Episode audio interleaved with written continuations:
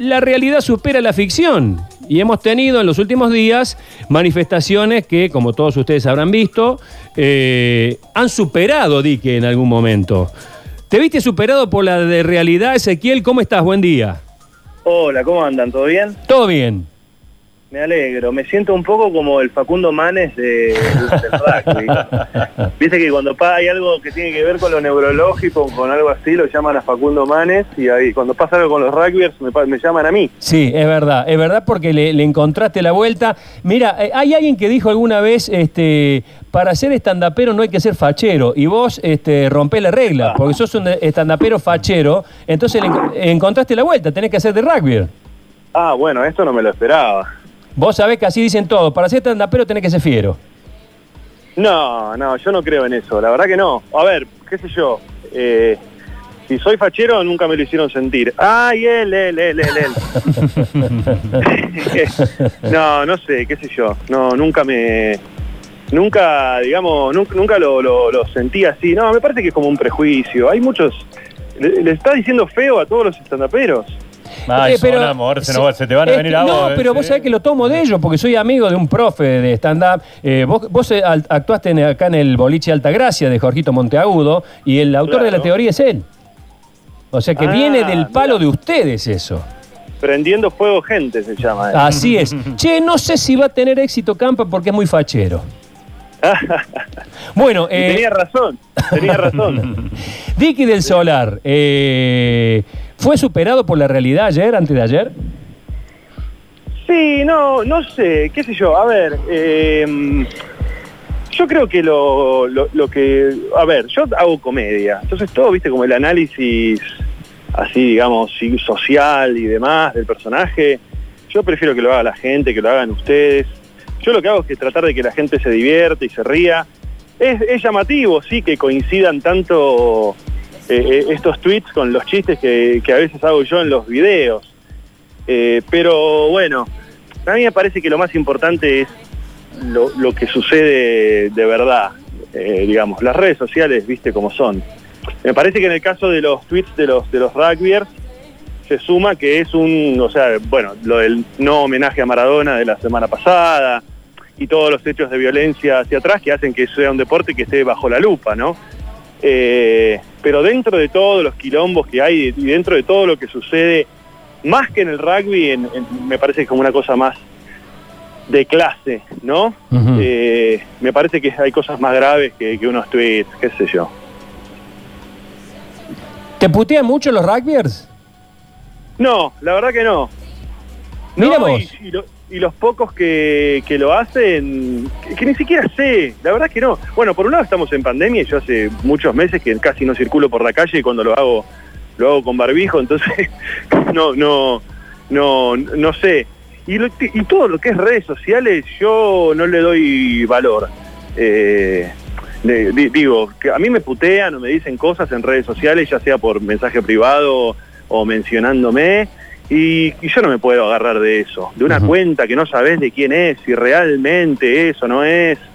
Eh, la realidad es que no, porque me parece que los pocos que lo hacen, porque obviamente que hay algunos, me parece que están confirmando todo lo que, hace- lo que dice Dicky del Solar en, en- en los videos. Mm. Así que, no, la verdad que no. Es es más como la gente que no entiende, que no se da cuenta que es un personaje, los que me putean, que, que los rugbyers. Claro, claro, eh, porque incluso ahora ha surgido, eh, cuando vos no eras Dicky el Solar, sino que eras, ese- sos eh, Ezequiel Campa, tuiteabas eh, duro, como, como ahora lo haces con Dicky, un, un humor que... Duro, cla- duro, vos, vos decís, vos decís que tuiteaba drogado. No, de ninguna manera. ¿Cómo vas a tuitear drogado si los, los artistas no toman drogas? No, No. eh, fu- fuerte. Sacame, este. sacame, sacame el teléfono de acá. Eh, Sacame el teléfono, que sabés cómo me pongo. Están creídos de que lo tuyo es serio. Eso es lo que me embola y, y eso es lo que me parece que antes no pasaba. Que algunos tweets tuyos de la época pre-Dicky, eh, está claro que están escritos en joda, pero que hay Sí. gente que se los toma en serio. Y bueno, que se mueran, qué sé yo, me chupa un huevo, no sé. Yo no, yo no trabajo para esa gente. Claro. Yo trabajo para los que me entienden. los que Ese no es el problema de las redes. los que no me entienden que vayan a ver a otra cosa, qué sé yo, no sé. Pero, pero tu trabajo no está en ese límite de joder entre que se crean que es en serio y que no. Claro, pero eso es una decisión artística. Claro. Eh, pero mi laburo termina ahí, yo no soy un educador, que Claro. cada persona que no entiende le tengo que ir a explicar. Interpretarlo Aparte como hay una cosa que también es cierto que la gente no quiere entender. La gente quiere tener razón y, y nadie, nadie, nadie, nadie jamás va a dudar de lo que siente. Entonces, si alguien te odia, te va a odiar aunque le expliques. Como sea. Entonces, es así. ¿Sabes qué es lo más triste de todo esto? Que los- las personas, me parece, en todos lados, no solamente en nuestro país, ¿no?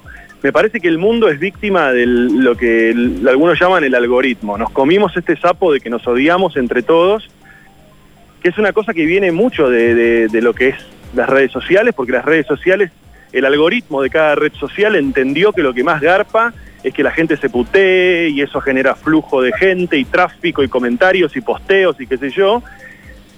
Y los simples ciudadanos de a pie, como nosotros, creemos que esa es la realidad y creemos que estamos todos peleados, que todos nos odiamos.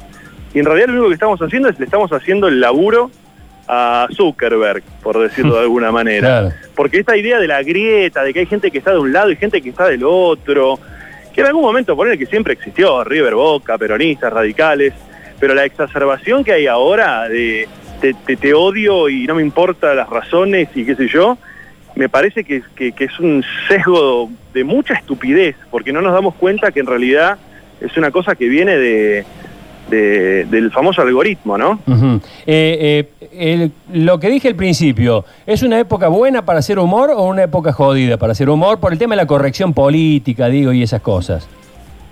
Mira, yo no me baso, o sea, a mí yo no estoy en- en- ni a favor de la, del- con la idea de, corre- de corrección política ni a favor de la idea de la cultura de la cancelación.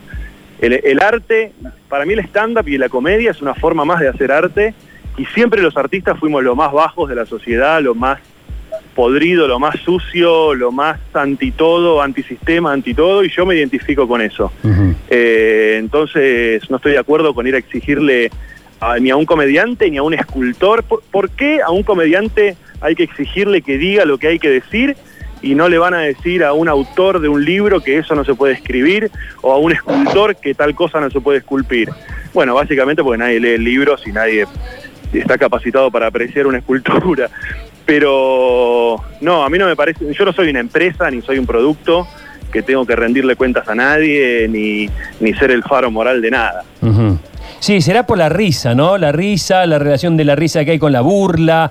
Este, vos fijate que en el nombre de la rosa, el, el libro que se ocultaba era el libro de la risa.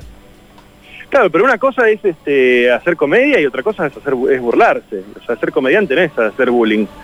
Eh, Claro. Son dos cosas distintas. Y además hay un tema que tiene que ver con que estamos muy atra- atravesados por la religión y por la culpa, naturalmente, porque somos un pueblo básicamente eh, cristiano, y, y la culpa es muy fuerte y la risa genera mucho placer, y todo lo que genera placer está asociado con la culpa. Mm. Entonces ahí también hay un dato antropológico. ¡Epa! Epa. ¡Epa! Dicky, Dicky tiene algún parentesco, eh, parentesco con Nicanor González del Solar? No, no, para nada, para nada. La verdad que no. Lo, cono lo conocía a Nicanor no, no, no- hace muchos años, conozco a su familia, está todo bien, no. No, son nada, soy, soy un artista, chicos, no es todo tan literal. Claro, claro, es- ese, ese es el punto, ese es el punto. Claro. Y bueno, y, y, eh, con, con- trabajando, digamos, por streaming y demás, ahora con la pandemia, que decís que hace rato que no salís, ¿estás pudiendo eh, facturar algo o te estás cagando de hambre? Si para vos eso es guita, Claro, si eso es guita, eh, y pa- si para vos eso es laburar, así dice mi viejo. Buah, Cla- claro, se va a cierto. buah, ahí se va a laburar. buah. Así dice mi viejo. No, está, estuvo complicado. La verdad es que zafamos con algunos streamings y algunas cosas. Ahora se está pudiendo empezar a hacer alguna función presencial, pero fue un año muerto, ¿no? Claro, claro. Mariana, quería preguntar, buen día, ¿cómo estás? Hola, Estás. Eh, Hola, no, preguntarle a, a Ezequiel, por un lado, si todo vale cuando se trata de humor o hay algún límite, si nos escudamos en el humor, cualquier cosa se puede decir. Bueno, por un lado deberíamos ver qué es humor. Una cosa es un espectáculo y otra cosa es me crucé con una persona en la calle y le hice tal chiste. Claro. En lo que es eh, el humor formal de que yo hago una función y hago un espectáculo y lo que sea, eh, para mí el límite es que el chiste no sea gracioso. A mí me ofende mucho más un chiste no gracioso que un chiste sobre un tema tabú o un tema o un chiste políticamente incorrecto. Está bien. Como, como profesional de la risa es eso lo que pienso.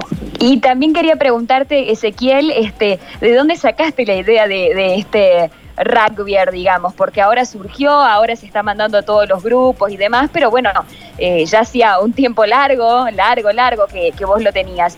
¿Es de lo, de lo que se cree comúnmente acerca de los rugbyer? ¿Es- ¿Te basaste en alguno que conoces? Bueno, eh, yo lo vengo haciendo desde el 2017, el Claro. personaje. Y un poco me tengo que morder las, los dedos de las manos ahora para no gritarle a la gente hace cuatro años que vengo hablando de esto. Este, mm, mira, yo jugaba al rugby y hace muchos años y viví en San Isidro, que es como, según algunos, la catedral del rugby, porque es el, el lugar acá en Buenos Aires en donde se supone que están los clubes más tradicionales y conservadores. Entonces, un poco conocí ese mundo cuando era chico y después el resto es imaginación y observación.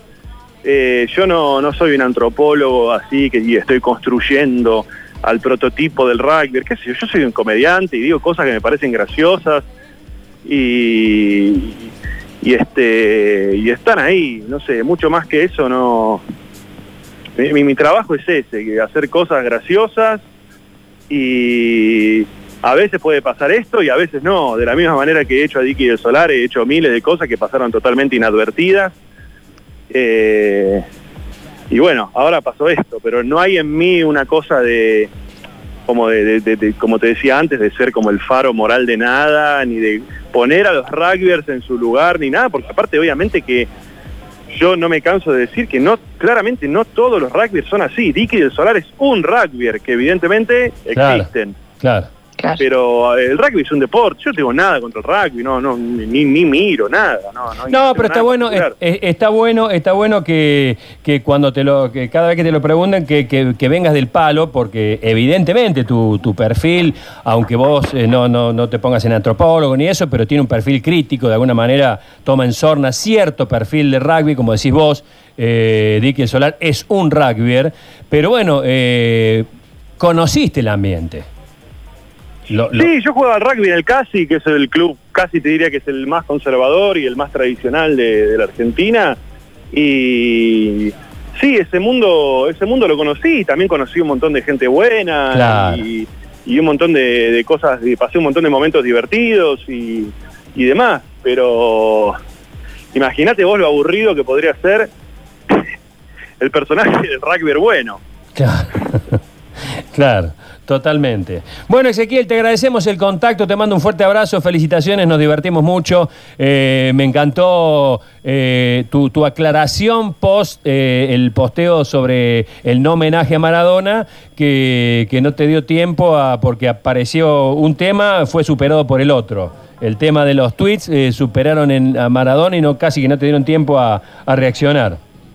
Sí, ayer en, en una nota, en una nota, este, habían puesto, sí, yo había hecho eso, ¿no? Que, que me, me- que me ganan y, y- y no me dan tiempo y, y me dijeron, che, pero el personaje, qué sé yo, y bueno, a manera de chiste yo lo que dije fue que cuando pasen tres meses y no haya una noticia así sobre el rugby, voy a dejar de hacer el personaje. Totalmente. Campa, te mando un abrazo. Bueno, un abrazo, saludos ahí, espero volver a Córdoba lo antes posible. Dale, dale, ojalá, ojalá, ojalá, ojalá. Sí, estamos Eh. necesitando, estamos necesitando movimiento, visita y buen humor. Chao, Campa. Suerte. Chao chicos, gracias.